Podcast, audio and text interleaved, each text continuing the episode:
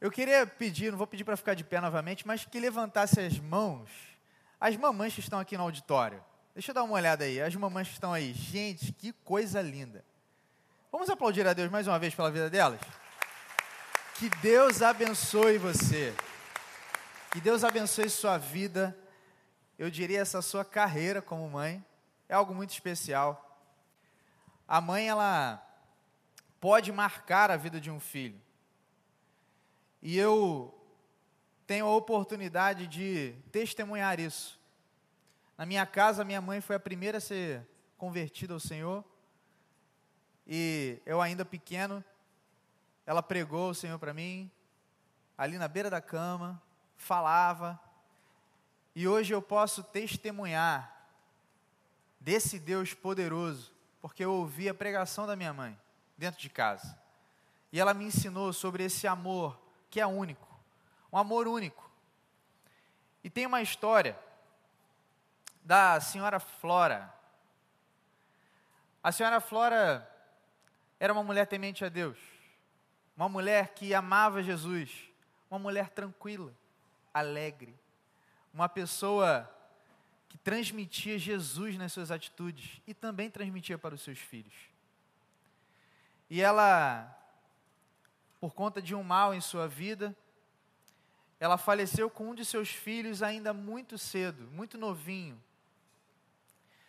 E bastou nove anos, bastaram nove anos, para que aquela mãe marcasse a vida daquele menino. O nome daquele menino, pequeno, que depois viveu suas lutas de fé, mas confessou o Senhor e acaba trazendo a figura da sua mãe, pela sua fé, seu vigor. O nome desse menino é C.S. Lewis. O nome dela é Flora Hamilton Lewis. Ela marcou a vida do seu filho. E um homem que impactou toda uma, uma geração. Através das artes, através de livros. Mas porque ele não entendeu o amor que a mãe dele tinha apenas mas ele entendeu que a mãe dele estava transmitindo um amor único, que ele não poderia achar em lugar algum, que nós não podemos achar em, lugar algum, mas nós podemos conhecer em apenas um nome: Jesus Cristo. Jesus está nesse lugar, gente. E o nome dele tem poder. E o próprio Jesus fez uma declaração com a vida dele entregue ali na cruz de um profundo amor com amor único. E esse amor que alcançou a vida de um homem chamado Paulo, e eu quero te convidar a abrir comigo a sua, a sua Bíblia, ou acessar a sua Bíblia, lá em Romanos capítulo 8, para nós acompanharmos juntos.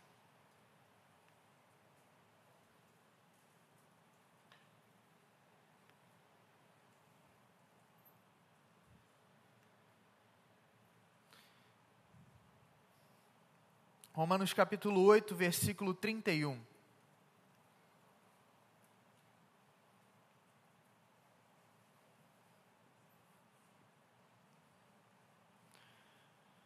A palavra de Deus nos diz assim: Que diremos, pois, diante dessas coisas? Se Deus é por nós, quem será contra nós? Aquele que não poupou o seu próprio filho, mas o entregou por todos nós como não dará com ele e de graça todas as coisas? Quem fará alguma, coisa, alguma acusação contra os escolhidos de Deus? É Deus quem justifica. Quem os condenará? Foi Cristo Jesus que morreu, e mais, que ressuscitou e está à direita de Deus, e também intercede por nós. Quem nos separará do amor de Cristo? Será tribulação ou angústia? Ou perseguição, ou fome, ou nudez, ou perigo, ou espada. Como está escrito, por amor de ti, enfrentamos a morte todos os dias. Somos considerados como ovelhas destinadas ao matadouro. Mas em todas essas coisas, somos mais que vencedores por meio daquele que nos amou. Pois estou convencido de que nem a morte, nem a vida, nem anjos, nem demônios, nem o presente, nem o futuro, nem quaisquer poderes, nem altura, nem profundidade, nem qualquer outra coisa na criação será capaz de nos separar do amor de Deus que está em Cristo Jesus, nosso Senhor. Uau! Aleluia por isso. Você pode dizer aleluia? Essa é a palavra de Deus, meu irmão. E agora eu quero te convidar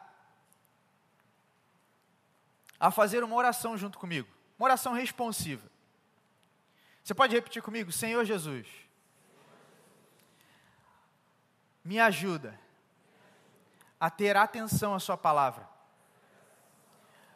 a compreender o que o Senhor quer falar comigo nessa noite.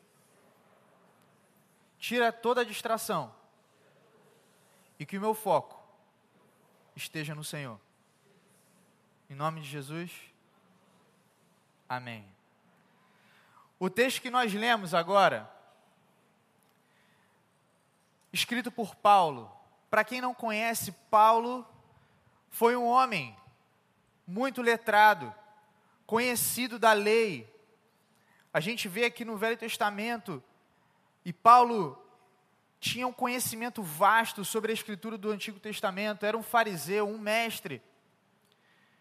Só que quando ele começa a ouvir o burburinho sobre um nome chamado Jesus, um homem que vinha fazendo milagres, ele começa a ficar perturbado no coração dele, achando que aquele ali não era o Messias.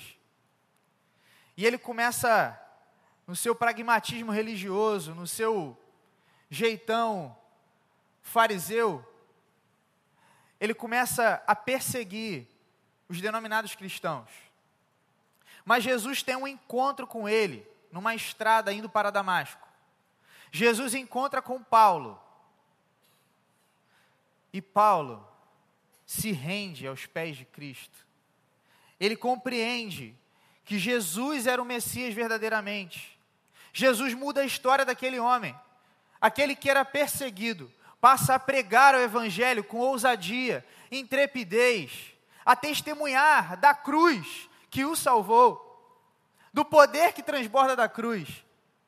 E além, gente, ele começa a equipar outras igrejas que se reuniam em várias cidades. E a igreja que se reunia em Roma era uma igreja dessa. Paulo envia uma carta para aquela igreja. Aquela igreja de Roma tinha um público de judeus e não judeus naquela comunidade. Só que por conta de alguns movimentos políticos que aconteceram naquela época, esse grupo começou a se dividir. E eles começaram a entrar na letra morta. Falavam, ah, mas não é assim que se adora Jesus. E aí os judeus falavam, não, vocês têm que comer comida coxa. Não, vocês têm que fazer isso ou aquilo. Eles começaram a entrar em regras, em paradigmas que começaram a congelar, cristalizar a fé deles e eles começaram a se dividir. E Paulo escreve uma obra incrível, algo completíssimo, cheio de riquezas, que é a carta para os Romanos, onde ele fala sobre a morte e a ressurreição de Jesus, e ele prega o evangelho como ele deve ser vivido para aquelas pessoas. E é essa carta que chega para a gente hoje. A carta aos Romanos chega para a gente e nos desafia a viver o evangelho prático, o evangelho que transforma, o evangelho que não fica baseado em regras por si só, mas que olham os princípios da palavra e que começa a saltar dos olhos começam a penetrar no nosso coração, fazendo morada, transformando, trazendo vida. E é esse evangelho que nós estamos falando aqui, é esse evangelho que nós temos pregado nesse púlpito ao longo de 33 anos. É esse evangelho que alcançou a minha vida. Eu que fui fariseu muitos anos, eu só ficava preso às regras de chegar na igreja, sair da igreja. E fazer tudo de forma mecânica. mas o Evangelho nos convida para mais. Nos convida a desfrutar do amor único de Jesus. Você que está aqui nessa noite, Jesus quer ser o centro da sua vida. E Ele quer que você desfrute desse amor único que só vem dele. E aqui eu quero trazer para vocês, para nós, alguns aspectos, alguns elementos que vão nos ajudar a refletir sobre esse amor que não tem em outro lugar, que é único. E o primeiro aspecto eu quero que você guarde aí, que é a segurança. A segurança que nós vemos ali a partir do versículo 31, quando Paulo diz: Que diremos, pois, diante dessas coisas? Se Deus é por nós, o que, gente? Quem será contra nós? E aí a gente vê aqui, diante dessas coisas, que coisas? Paulo começa falando no capítulo 8 de Romanos sobre uma vida, uma vida guiada pelo Espírito Santo. Uma vida onde não há condenação para aqueles que estão em Cristo Jesus.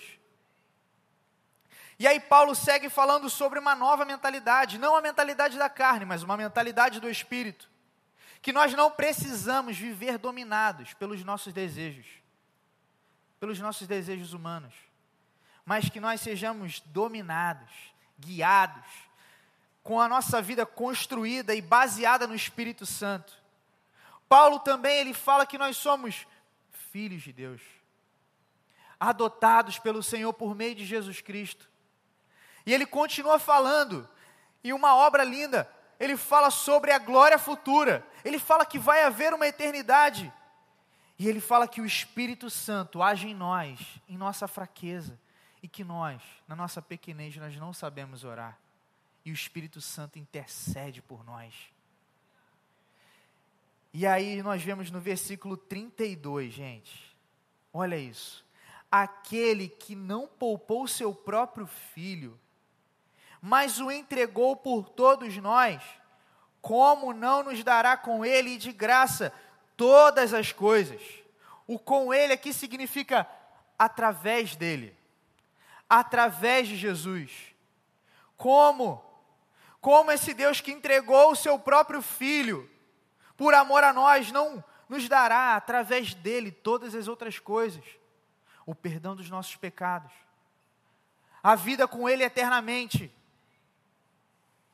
e aí eu quero trazer para vocês o que diz lá em Romanos 8, no versículo 15. Que diz assim: Pois vocês não receberam um espírito que os escravize para novamente temerem, mas receberam o espírito que os torna filhos por adoção, por meio do qual clamamos: Abba, Pai. O próprio Espírito testemunha ao nosso espírito que somos filhos de Deus. Se somos filhos, então somos, somos herdeiros herdeiros de Deus e co-herdeiros com Cristo, se de fato participamos dos seus sofrimentos, para que também participemos da sua glória. Nós fomos adotados como filhos de Deus.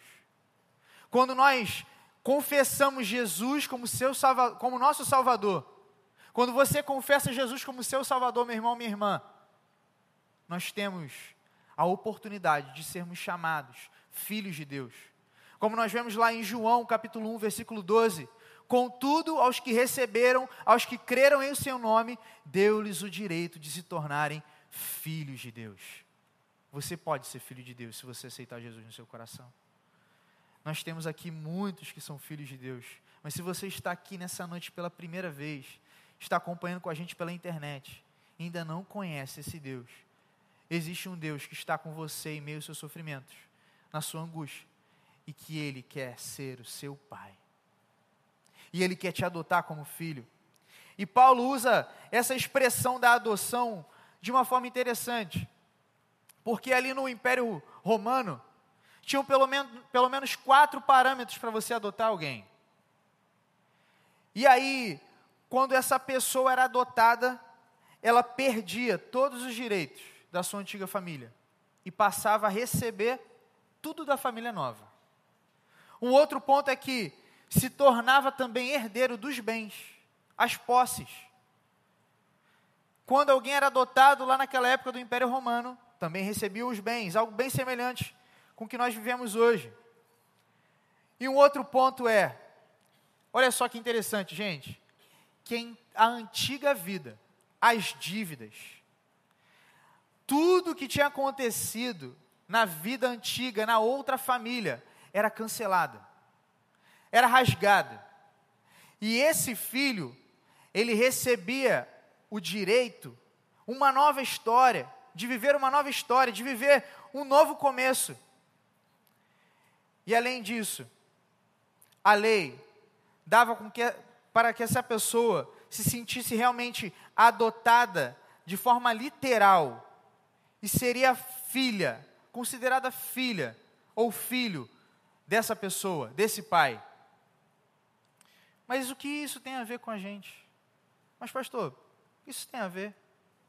Nós fomos adotados como filhos de Deus. A palavra fala que todos pecaram e foram destituídos da glória dele. Nós não merecíamos esse amor entregue ali na cruz do Calvário. Mas ele, no seu infinito amor, nesse amor único, ele alcançou a nossa vida e entregou o próprio filho dele para que nós fôssemos co-herdeiros com ele para que nós fizéssemos parte de uma família, não apenas humana, mas de uma família espiritual, que não vai parar nesse mundo, mas que vai ver a glória do Pai, onde Ele vai governar a nossa vida eternamente. Esse é o Senhor que nós estamos falando. Esse é o Deus que nos sustenta. Como característica desse pai que adota, ele nos sustenta. Ele sustenta a sua vida, meu irmão. Ele sustenta a sua vida, minha irmã. E algo interessante que nós vemos na palavra, lá no Antigo Testamento, várias vezes o termo Todo-Poderoso. Todo-Poderoso, o El Shaddai. O El Shaddai significa também o provedor, o sustentador. E tem uma expressão interessante que se aplica ao nosso dia de hoje, essa comemoração. El Shaddai significa um grande seio materno. É aquele Deus que abraça, aquele Deus que ampara, que cuida, que está atento à sua vida. Ele está atento à sua dor, ao seu clamor, a tudo que você tem vivido.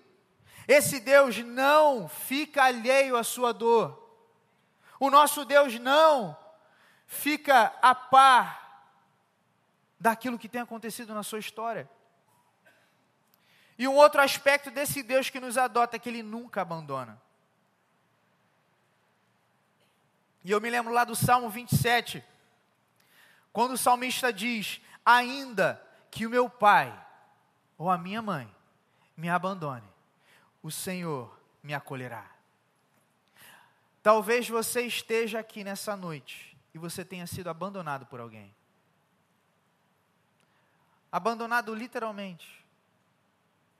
Talvez você tenha sido encontrado por alguém em algum lugar e foi adotado por essa pessoa. Ou talvez você sofreu ou tem sofrido um abandono emocional. Eu quero te dizer nessa noite, ainda que seu pai, sua mãe, seus amigos, qualquer pessoa da sua vida te abandone, o Senhor te acolhe. O Senhor acolhe o seu coração. O Senhor acolhe a sua dor. Ele conhece a sua fragilidade. E a gente segue percebendo desse Deus que traz segurança. Quando nós vemos o versículo 33, quem fará alguma acusação contra os escolhidos de Deus? É Deus quem os justifica. E aí Paulo traz uma expressão, um termo do direito, que é a justificação, ou seja, a absolvição. Nós fomos absolvidos do nosso pecado quando nós confessamos o Senhor Jesus como Senhor e Salvador da nossa vida. Ele justifica a nossa vida. Ali na cruz, como nós já falamos aqui várias vezes, ele quitou, ele rasgou o escrito de dívida do meu e do seu pecado. Ele rasgou. Só que aí, como nós vemos em João 10, existe um acusador. O diabo vem para roubar, matar e destruir. Mas existe um perfil falado também lá no livro de Jó, quando nós vemos a expressão Rassatan, ou seja, um advogado de acusação. Existe um advogado de acusação contra a sua vida. Satanás quer tentar te acusar, quer tentar te condenar sobre os pecados que você já cometeu lá no passado e tem cometido agora. E ele vai ficar tentando te condenar, te acusar, colocar um peso nas suas costas. Mas não tem por que nós carregarmos isso. Se nós aceitamos ao Senhor como nosso Salvador, Ele nos justifica. Ele é o nosso advogado fiel. Ele é a pessoa que disse: está consumado, tetelestai, está consumado. O Senhor Jesus nos libertou da condenação. Enquanto eu estava preparando esse sermão, me lembrei de uma canção que nós cantamos aqui, que diz: Nenhuma condenação há para quem está em ti, Jesus, cuja vida coberta está. Você pode cantar? Pelo sangue que desceu da cruz, é certo. Investidas. Mas nenhuma condenação há para quem está em ti querido Senhor. Não existe condenação sobre a sua vida. Se você colocar o Senhor no centro da sua vida e desfrutar desse amor único, não existe condenação. Ele quitou o seu escrito de dívida. E aí continua, essa segurança incrível. Quem os condenará? Foi Cristo Jesus que morreu e mais, que ressuscitou e está à direita de Deus e intercede por nós. No versículo 1 do capítulo 8 fala: Portanto, agora já não há condenação para os que estão em Cristo Jesus, porque por meio de Cristo Jesus, a lei do Espírito de vida me libertou da lei do pecado e da morte. Você pode dizer para o seu irmão que está do seu lado: Ele te libertou. Ele te libertou. Não existe condenação. Mas talvez Satanás não seja uma pessoa que esteja condenando você diretamente, mas você esteja se condenando, se autoflagelando. Isso tem feito o seu emocional entrar ladeira abaixo. Não há condenação sobre a sua vida. Se você desfrutar do poder do Espírito Santo, não há condenação sobre você. Não se condene. Não se autoflagele emocionalmente. Deus quer te dar uma vida de qualidade, uma vida cheia da presença dEle, cheia de alegria, como a mãe de C.S. Lewis desfrutou e compartilhou com seu filho. Ele quer que você desfrute de uma vida plena diante dele. E o Senhor, Ele tem todo o poder, Ele tem todo o governo, Ele tem a história das nossas vidas nas mãos dEle. E eu quero te perguntar nessa noite: onde você tem colocado a sua segurança? Onde você tem colocado a sua segurança hoje? Nós ouvimos aqui, não tem nada que possa condenar, nada que possa acusar. Nós somos adotados como filhos de Deus. Nós podemos colocar a nossa vida na, aos pés da cruz, nós, nós podemos colocar a nossa vida diante do Senhor, onde nós temos colocado a nossa segurança. Onde você tem colocado a sua segurança, meu irmão? Onde você tem colocado a sua segurança? Nós ouvimos sobre essa segurança que nos abraça, que nos conduz. E agora um segundo aspecto, um segundo elemento que eu quero trazer para vocês é a presença. Você pode repetir comigo? Segurança, e presença. No versículo 35 diz assim: Quem nos separará do amor de Cristo? Será tribulação ou angústia? ou perseguição, ou fome, ou nudez, ou perigo, ou espada. Como está escrito: por amor de ti enfrentamos a morte todos os dias. Somos considerados como ovelhas destinadas ao matadouro. Mas em todas essas coisas, somos mais que vencedores por meio daquele que nos amou. Quem nos separará do amor de Cristo? Quem nos separará do amor de Cristo? E nós só podemos ter convicção do que Paulo está falando aqui nessas duas perguntas retóricas. Porque não existe nada, nada que possa nos separar. Mas nós precisamos desfrutar da presença de Deus para que nós vivamos essa certeza. Que não há nada que possa nos separar, seja a tribulação, a angústia. E aqui eu quero compartilhar uma experiência que eu tive. Há alguns anos atrás, eu estava em um cliente trabalhando, sou formado em engenharia de telecomunicações, e estava em um cliente onde eu passei muitos meses por lá. Estava sozinho, não tinha uma equipe da minha empresa junto. E eu vivi nesse período muitas dificuldades emocionais, mudanças na minha vida, na rotina de trabalho, algumas mudanças familiares que aconteceram. Estava noivo, prestes ao casamento, e eu cheguei, chegava também em casa super tarde, um cansaço físico que refletia no emocional. E teve um momento onde eu liguei para minha esposa e falei assim: Lu, meu amor, eu estou aqui rodeado de pessoas, mas eu estou me sentindo sozinho. Eu tenho uma família super amorosa, gente gosto de abraçar, de dar beijo, mas eu me sentia só. E eu comecei a vasculhar o que estava acontecendo. E no meu coração, eu comecei a perceber que uma das coisas que estava faltando era a intimidade com a presença. Eu comecei a perceber que a minha vida espiritual também estava definhando.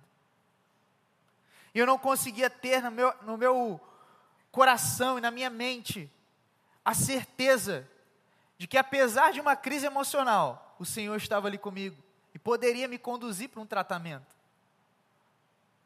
Mas eu estava distante da presença, não deixava as pessoas chegarem por perto.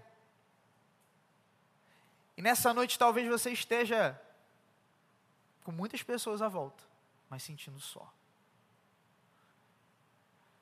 Eu quero te convidar a se lembrar todos os dias que você tem um Deus que te ama, que é presente, que você tem uma comunidade de fé que está aqui para te abraçar e te acolher. Que você não precisa caminhar sozinho. Talvez a angústia esteja batendo no seu coração. Talvez você esteja vivendo perseguições lá no seu trabalho, dentro da sua casa. E aí Paulo ele usa dois termos onde ele viveu na pele, que foi a fome. Ele falou que ele sabia que era viver com pouco ou com muito. Ele viveu momentos hostis, gente. E ele fala também do perigo. Ele viveu naufrágio. Um homem que estava de um lado para o outro pregando o evangelho, foi preso, foi chicoteado. Apesar dessas coisas, ele sabia que não existia nada capaz de nos separar da presença de Deus. Não existe nada capaz de te separar da presença de Deus. E aí, Paulo continua falando que nós somos mais, mais que vencedores por meio daquele que nos amou. Ou seja, nós podemos, por meio de Jesus, prevalecer completamente através dele apesar dessas dificuldades, das coisas que nós enfrentamos nesse mundo, da solidão, da perseguição, da fome, das críticas, da traição, seja de uma amizade, seja do seu cônjuge. Apesar dessas coisas, O Espírito Santo de Deus está conosco. E Ele nos chama como mais que vencedores. Não é porque nós vamos passar e triunfar, vencer pela nossa própria força. Não, é na força dele. E que nós também não vamos viver aflições. Nós vamos viver aflições. Mas nós somos mais que vencedores por meio daquele que nos amou. Seja a situação que for, lá na frente, nós vamos poder olhar e ver a glória do Pai sendo revelada a nós. E aqui eu quero te fazer uma outra, uma outra pergunta. Que valor você tem dado à presença de Deus? Que valor você tem dado à presença de Deus? A busca constante. A um coração quebrantado.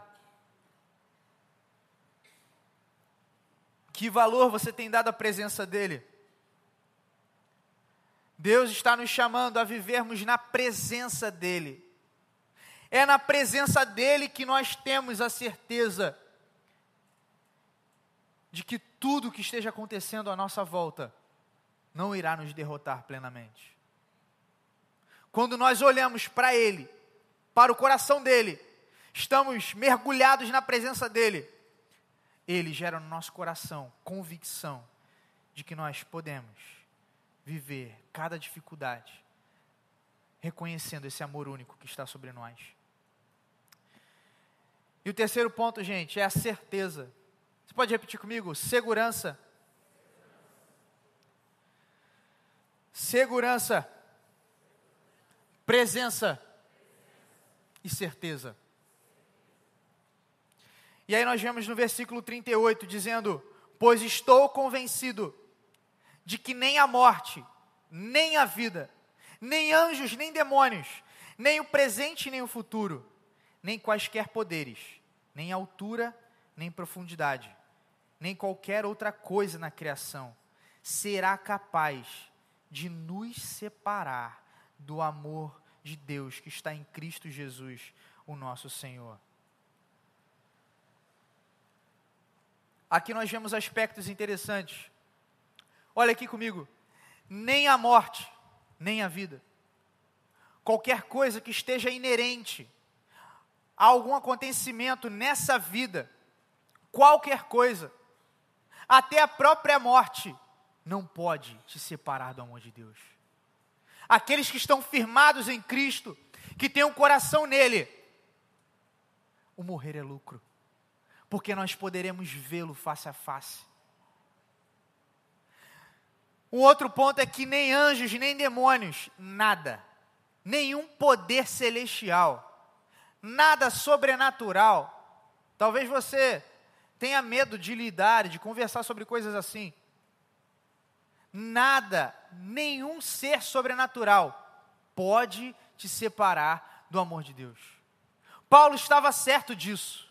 Ele estava convencido ele tinha certeza, e essa certeza que precisa habitar no nosso coração.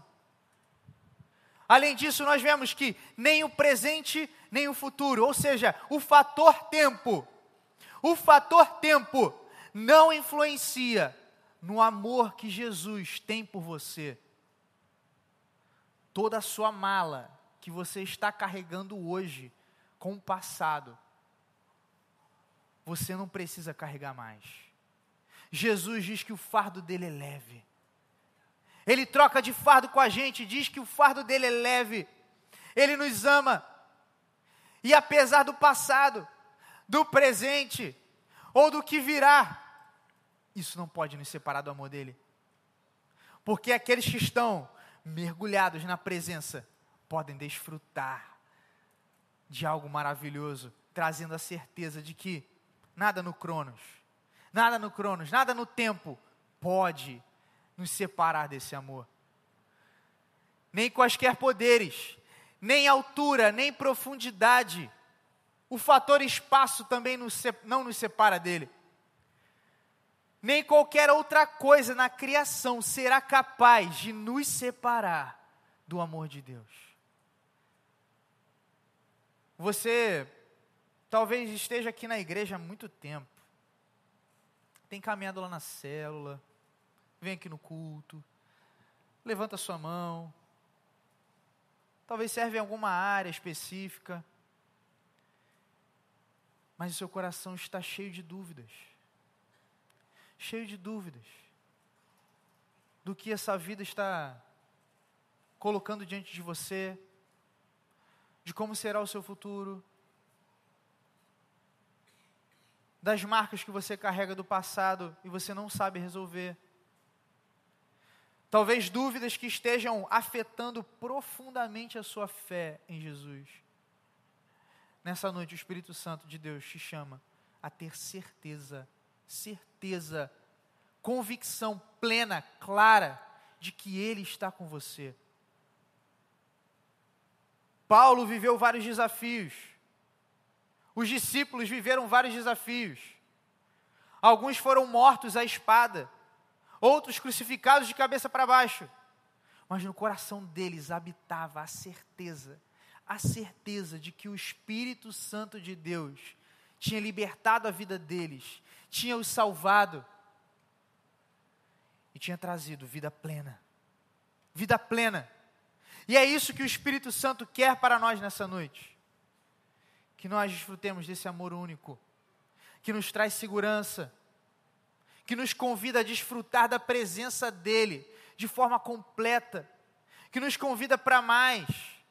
Talvez você esteja aqui nessa noite e o Espírito Santo está te incomodando para novos desafios. Mergulhe na presença dEle. É Ele que conhece a sua vida. Talvez as dúvidas dos recursos, do que virá pela frente, de como será, estejam rondando o seu coração. Mas nessa noite, que você possa mergulhar na presença dEle, desfrutar do poder dEle, e Ele te dará a certeza, essa certeza que habitava no coração de Paulo, precisa habitar no nosso coração, igreja. Precisa habitar no nosso coração.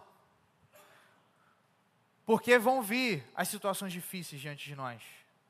Vão vir os desafios na liderança. Vão vir os desafios nos ministérios. Vão vir os desafios dentro de casa. Vão vir os desafios lá no trabalho. Mas se nós tivermos a certeza de que o Senhor está com a gente, nada vai nos parar. Se nós tivermos a certeza de que o Senhor está com a gente, nem a morte, nem a vida, nem anjos, nem potestades, nem o presente, nem o futuro, nem quaisquer poderes, nem altura, nem profundidade, nem qualquer outra coisa na criação será capaz de te separar do amor de Jesus. Nada, nada. Se você puder curvar a sua cabeça para que nós possamos orar juntos.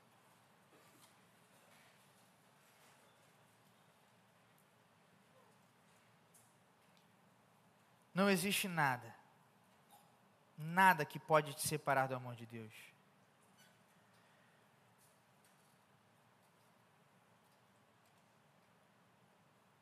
Seu coração pode estar acumulando insegurança, medo, dúvida.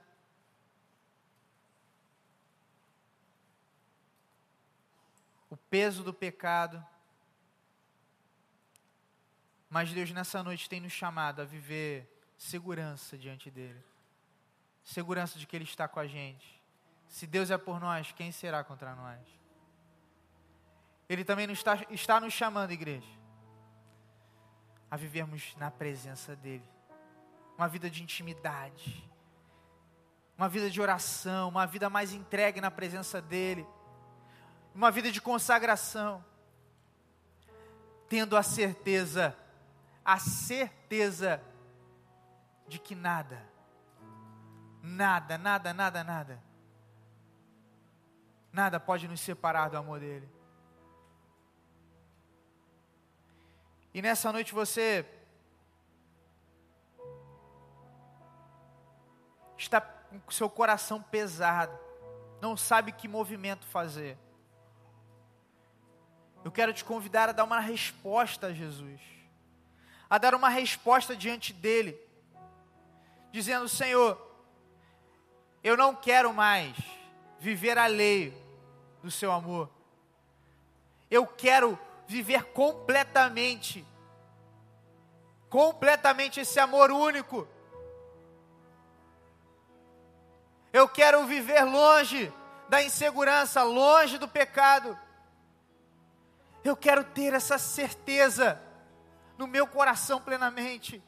Tira as dúvidas do meu coração.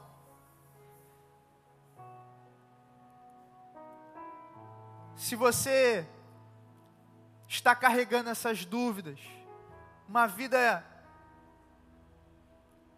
cheia de insegurança, Deus quer renovar o seu coração nessa noite. Deus quer te trazer para perto novamente. Deus quer te trazer clareza de que Ele está contigo. De repente você chegou aqui nessa noite, pela primeira vez, está ouvindo desse amor, esse amor único, esse amor que não tem igual. E você quer fazer um movimento dizendo: Senhor, Jesus, eu quero dizer ao Senhor: Eu quero o Senhor na minha vida completamente. Se você está aqui nessa noite e deseja dizer: Eu quero esse Jesus na minha vida, quero te convidar a levantar uma de suas mãos. Aleluia. Aleluia. Você quer esse Jesus na sua vida? Aleluia. Aleluia. Deus te abençoe. Mais alguém? Deus te abençoe. Quero te convidar a ficar de pé, meu irmão, minha irmã. Enquanto nós estivermos cantando essa canção, eu quero te convidar a fazer um movimento. Você que seu coração esteja super inseguro cheio de dúvidas sobre quem Deus é e sobre aquilo que Ele pode fazer na sua vida. E você quer dizer, Senhor, renova a confiança, renova essa segurança. Ó oh, Deus, me ajuda a te amar mais, a ter paixão pela tua presença, Deus. Eu quero te convidar a vir aqui na frente, se entregar diante dEle. Dizer, Senhor, eu quero mais da tua presença, eu quero mais da tua graça, renova a minha vida.